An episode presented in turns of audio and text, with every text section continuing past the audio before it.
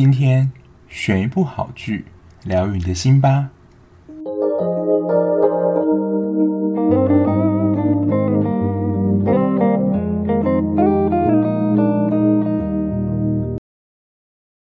欢迎收听追剧二百五，我是小 B。这周我真的是工作上蛮不顺的，最主要就是跟其他的，我觉得是。行政人员有摩擦，那我就是跟我同事讲说，我觉得应该就是这礼拜水逆吧，一直没结束，所以感觉诸事蛮不顺的。那今天要介绍这一部，也是我觉得我在当时看完之后，就是工作那时候面临低潮，就觉得万事很不顺，很想换工作的时候的一部。然后那时候我还介绍给我朋友看说，说他他说他其实已经看完这一部，然后我们就在讨论说，诶，这一部其实好像。没有什么故事的主轴剧情，但是默默把它追完了。那今天要介绍这一部是前两年的作品，是日剧《无法成为野兽的我们》。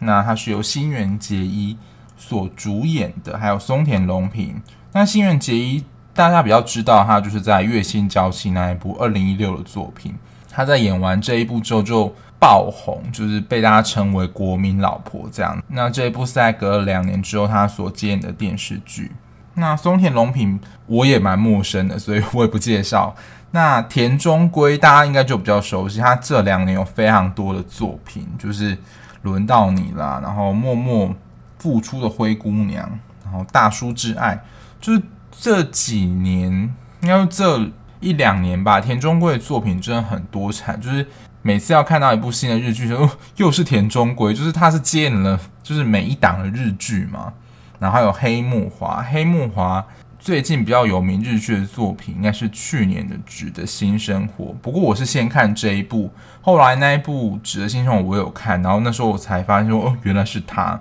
最主要是由他们四个人主演，那最主要还是由新垣结衣所主演的。那这一部的剧情呢，就是叔叔两个理性但不同个性的男女，女主角就是杰演的深海晶，她就是一个面带笑容，然后工作完美，但想要坦率恋爱女性。松田龙平呢，她就是一个在角色设定上是不相信任何人，但她是受到女性欢迎的毒舌会计师。然后他们在工作之后呢，都很爱在酒吧相遇的故事跟。我要准时下班一样，就是酒吧是一个非常重要的角色。我想也是反映，就是日本人他们在下班之后都喝一杯这样文化，因为工作职场压力真的太大了。因为这已经是前两年的剧了嘛，那因为我最近真的是觉得工作非常不顺，那我就想想起了这一部，然后我为了做这一集，要重新的很快速的，就是用两倍速的那个速度把这一部完整的看了一遍，就觉得。这一部也是算是影响我改变我个性蛮多的一部作品，因为这一部的人设跟我非常像，就是结衣深海晶这样的一个角色。那这部分我待会会跟大家聊聊。那为什么会想做这一集呢？就是突然之想到我自己的状态，然后也是很务实的感谢，就是大家对我要准时下班那一集的肯定，那一集的收听率还蛮好的，因为我想蛮多有收听我的听众。之前有调查过，就是我在看后台数据的时候看到说，蛮多都是上班族的。那我要准时下班那一步呢，它比较着重在是职场上的一种生态，就是长时间的加班文化嘛。那这一步呢，无法成为野兽的我们，我觉得它是比较强调在呃角色的性格上，然后这个性格，我觉得非常多人都有这样的一个状态，包括我也是。但我觉得我现在。我看完这一部剧之后啦，就是我觉得我自己有调整我的与人相处的方式，还有对待事情的看法。那这一部呢，就是如同刚刚讲，它其实没有什么主要剧情。我觉得最成功的这一部是角色上个性的描写。就是深海经呢，他就是一个亲力亲为，然后什么事都要替人家着想，然后在工作当中什么都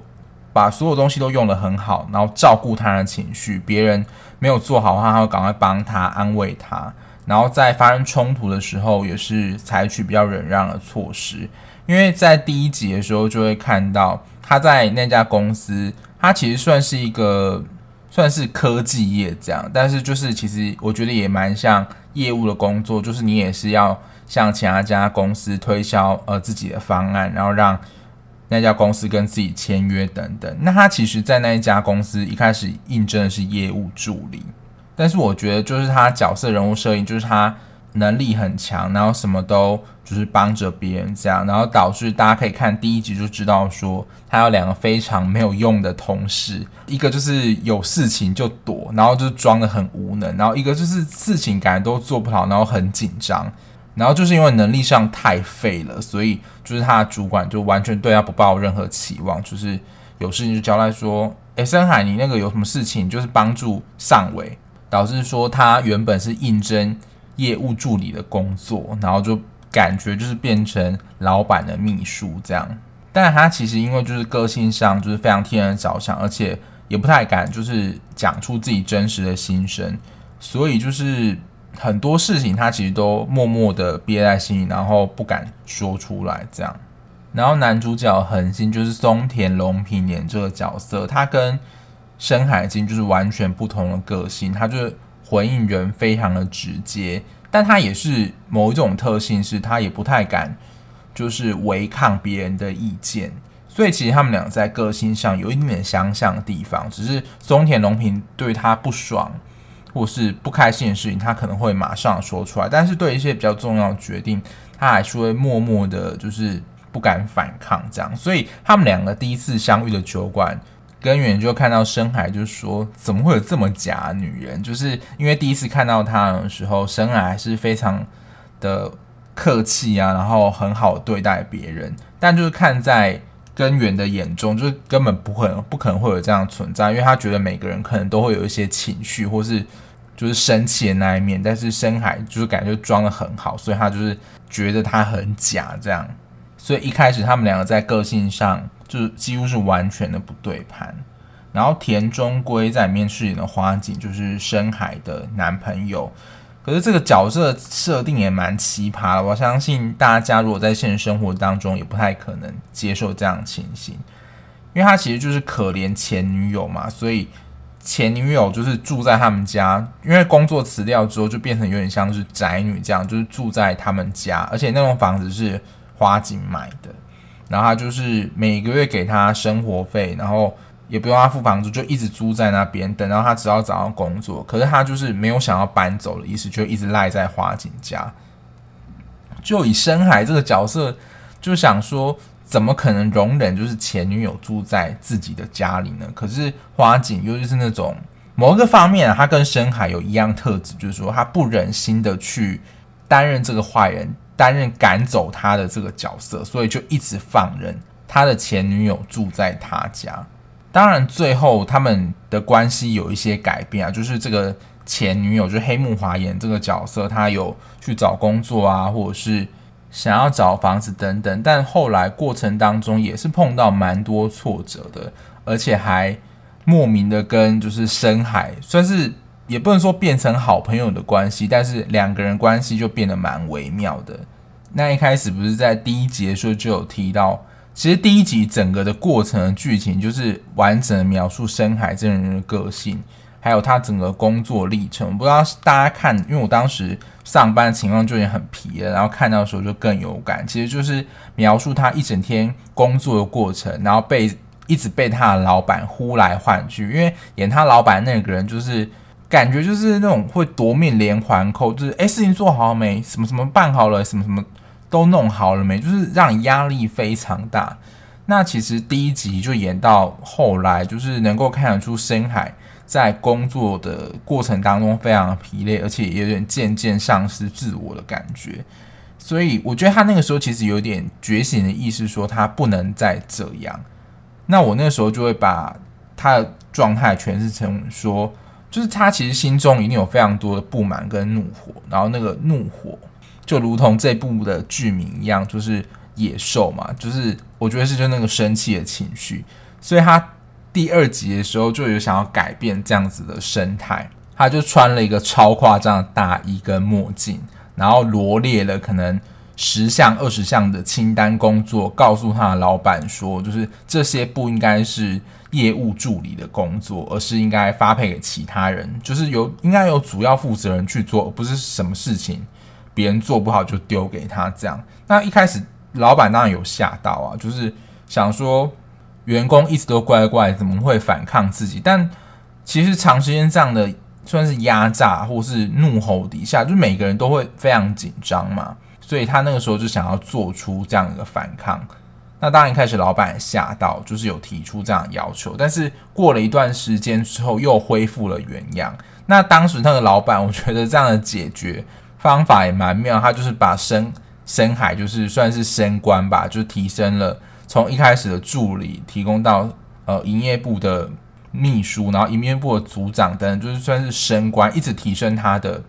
就是职位这样子。然后他利他认为利用这样就是提升官位的职务来增加就是深海的工作量。是比较符合，当然我觉得还是一点点良心啊。但是其实问题根本不在这里啊，就是因为他的工作的态度太独裁，而且太专制，这这点是让人感觉不舒服的。相对于女主角，我觉得男主角他其实就是松田龙平演的这个恒星的这个角色，其实他背景也是有蛮多故事，但是因为深海这个角色的个性，我觉得太抢眼了，所以就是我在看的时候比较没有这么强共鸣。但是我觉得他这个。男主角的其实也是跟女主角个性上有一些可以共同呼应的地方。那这一部其实看的重点除了剧情之外，呃，就是先跟大家说，这一部其实剧情的主轴就是你比较没有一个共同路线，但这一部强调了，我觉得啦是呃角色整体个性上的塑造跟描绘，我觉得描写的非常真实。如果硬要说一个路线的话，就是。观看的重点就可以在深海他在工作上的决定，就是他决定要不要留在这家公司，或有没有什么其他新想法。然后第二个是他跟根源恒星的感情线，就是虽然一开始说他们两个其实就是互看对方不顺眼嘛，但是就在这个酒酒吧里面发生了很多事情。那其实松田龙平原本其实也有一个算是。她算是未婚妻嘛，就是也是一个感觉是一个女星的感觉。那但是这个女星呢，就是算是跟他分手，而且算是跟一个企业家闪电结婚这样，所以她其实，在感情上也是有一些阴影在。但是他们两个，就大家就可以看了，就是他们两个感情线有默默的有一些发展这样子。然后再来就是深海跟田中圭的关系，就是跟花形的关系，因为。他原他们两个原本就是男女朋友嘛，而且交往了五年，原本可能就是论及婚嫁，但也是因为他前女友的关系，还有种种因素，导致他们呃不能结婚这样。那他们两个之间最后发展是怎么样？就是大家可以自己去看。那这一部适合什么样的人看呢？第一个就是职场工作者嘛，又是如果你是有无能同事，或是那种非常专制的老板，在第一集。我觉得你就能够非常掌握到自己的就是感觉这样。那第二个就是，如果你的个性是像呃剧中女主角就是深海这样，比较替对方着想啊，然后不容易表达出自己生气的情绪，然后容易照顾他人，然后默默的忍让一些事情的话，你会在这一步的看剧的过程当中。有很多共鸣，但是我觉得很重要，就是同时思考说这样是不是一个好状态，那自己需不需要去做一些调整，我觉得非常重要。那以上就是我看完这一部就是无法成为野兽的我们的一些想法跟心得，那供大家参考喽。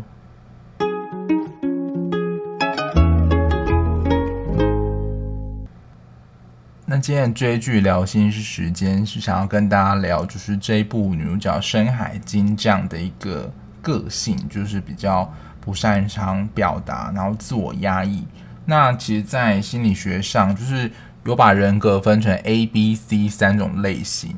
今天要讨论到的 C 型性格呢，就是有以下特质啊，就是比较自我压抑呢，比较不善表达。而且在医学上研究啦，说这种其实比较容易得到癌症，就是相关性比较高。然后也常有比如说自我牺牲这样的特质。那如果以比如说台湾的俗谚来讲，可能就是我觉得会得到内伤吧，因为就是所有的苦都往自己吞啊，然后有生气也不能发出来，就是比较多的忍让这样子。然后特性上也比较就是屈从权威，然后害怕竞争等等。就我自己觉得啊，我的个性之前就完全的就是这样子的写照，就是我觉得我很害怕惹别人生气。然后因为我们在做有一个叫做人际行为量表，因为有一个害怕冲突，我那个分数是超级高的，就是我非常讨厌跟人家吵架，就是把气氛搞得很不愉快这样子。所以如果就是有什么事情，我就是尽量能够解决，然后不想要跟人家吵架。然后比如说自己权益的话，大家可能很常说，就是要保护自己的权益啊，所以你要为你的权益啊斗捍卫等等。不过有时候在团体上的利益等等，有时候就会为了比如说维持团体的和平啊，就是做出比较一些牺牲的行为。这样，我举个例子，比如说大家可能。呃，买一个东西，然后分配到的数量可能刚好有缺一点点，那我可能就会想说，嗯，那我不要好了，没有关系。但有些人个性上说，呃，我付了多少钱，我就要拿到多少。但我觉得某个部分啦，就是我会觉得是有一点自我牺牲，没错。但我后来自己想想说，我们这样自我牺牲的行为背后，可能就是为了这个团体，或是。我在这个团体当中，别人看我的想法是什么？就是我不希望，或是我希望啊，别人看我，我是一个好人这样子。然后可能希望在外面给别人形象就是光鲜亮丽啊，或是觉得你是一个很有能力的人，然后也不轻易就是认输低头这样的角色。但其实内心可能有很多的苦衷，就是默默往心里吞这样子。但我后来也因为某一些事情，就是超过我自己的能力范围负荷后，就是会整个崩溃嘛。那那时候我也才知道说，原来我是压抑了这么多的情绪，哎，这些情绪其实很多是令我觉得很不满，就是觉得说为什么要承担这些，或者为什么我要自我牺牲等等。回头其实我自我觉察，我发现自己呃为什么会有这样的性格或这样做，就是。我觉得有一个很重要的点是，可能我很希望能够得到别人的认同，还有被人喜爱的感觉，就是他让他们觉得说我是好人这样，然后想要维持一个良好的形象，就是在大家的面前，因为我觉得这个对我来讲是很重要的，所以就是某方面来说，我也害怕就是别人很讨厌我这一点，所以在别人面前我都需要把。呃，很多东西都做到好，然后不惹人家生气。但是也是看了这一部戏，才有一个觉察是，就是把所有事情都揽到自己身上，或是所有苦都往自己吞，然后自己背。其实最终根本不会有人感谢你，或是其实最后累倒的，真的只有你自己，而且没有人能够就是能够理解你的苦，因为就在这个过程当中，这所有的苦都是自己背了，然后没有人。就其实理解你，所以在那时候就觉得有一种很绝望的感觉。那他其实呃最终有一个片段，就是深海他想要离职嘛，但他的老板就告诉他说，即使公司少了你，其实公司还是能够运转下去。那那时候深海也才悟到一个道理，然后这个道理也是我从这部剧领略到，就是说，就其实你自己根本没有这么重要。但我觉得这个不是一个自我的鄙弃，而是我觉得在原本我们会都会有一种心态，是觉得说，其实我是很很被人家需要，然后没有我不行。就是我在这个工作或单位当中，其实是很重要，我有我的特殊性。但其实我自己并不是这么无可取代性的一个角色。其实你换一个新的有能力的，比如说业务助理或怎么样，其实都可以取代深海这个工作职位。但是我觉得那打破就是原本的一个想象，就是说，其实少了我这个公司还是可以硬撑下去。我不一定要为这个公司就是卖命的做这么多事情。还有一个就是有一个想法厘清，就是其实这个观念可能大家都知道，但是我觉得在当时就是给我一个当头棒喝的感觉，就是不可能每个人都喜欢你，就是打破可能自己是完美的这个自我意向，就是觉得自己要做得很好，然后自己是能够让每个人都喜欢这样想，因为其实这是一个非理性的想法嘛。但是我觉得在当时就会有这样的感觉，我觉得这有点就像是酸民啦，就是其实你不管做再怎么好，都还是有会人嫌你不好，但是就可以去认清说，就是我们自己不论做再怎么好，一定都还是有人看不顺眼。所以，与其去就是在意那个别人的攻击，倒不就是把自己能够做的做好。我觉得在看这一部剧的过程当中，就是有一种找自己的感觉。就是你在看这部剧的时候，你就会跟着呃剧里面的角色渐渐了解，说原来自己的个性是怎么样的人，然后。自己在碰到困难的时候需要怎么样的处理？你就会从这部剧里面，就是慢慢认识你自己的个性，跟你自己是怎么样的人。我很喜欢就是恒星前女友她在最后一集讲的一段话，因为她算是一个呃明星吧，但她就是因为自己的一些失言风波，还有她的行为出来开记者会道歉，然后她那个时候就在记者会讲说。我来参加这一场记者会的目的，不是想要来辩辩驳或是反驳自己的什么。没有一个其他另外的一个人能够取代真正自己，因为就只有他自己是最了解自己的人。我觉得就是能为这一部剧做一个完美的诠释，就是你可以跟随着你自己的心，跟随你自己的个性，做出。就是符合你自己想要做的行为，不用再被很多的奇怪的牵挂，或是做你不符合个性的事，就是这样牵着走。我觉得看完之后真的是蛮疗愈的。如果你自己是处在一个就是在不论在工作上，或是面对你自己的个性或是性格上有一些怀疑，或是你觉得不舒适的地方，我蛮推这一部的。虽然它已经是前两年剧，但是。能让我就是为前两年剧，然后又重新的快速看一遍，然后又把它拿出来讲一集。那我相信这一部就是，就我个人啊私心推荐这一部是还蛮好的一部作品。好，那今天节目就先到这边。如果你看完剧有什么心得想要跟我分享的话，也欢迎点开资讯来追踪我的 IG。那如果你是使用 Apple Podcast 的听众呢，可以在评分区的地方帮我评分留言，告诉我这个节目有什么地方可以做得更好哦。那我们下期节目再见啦，拜拜。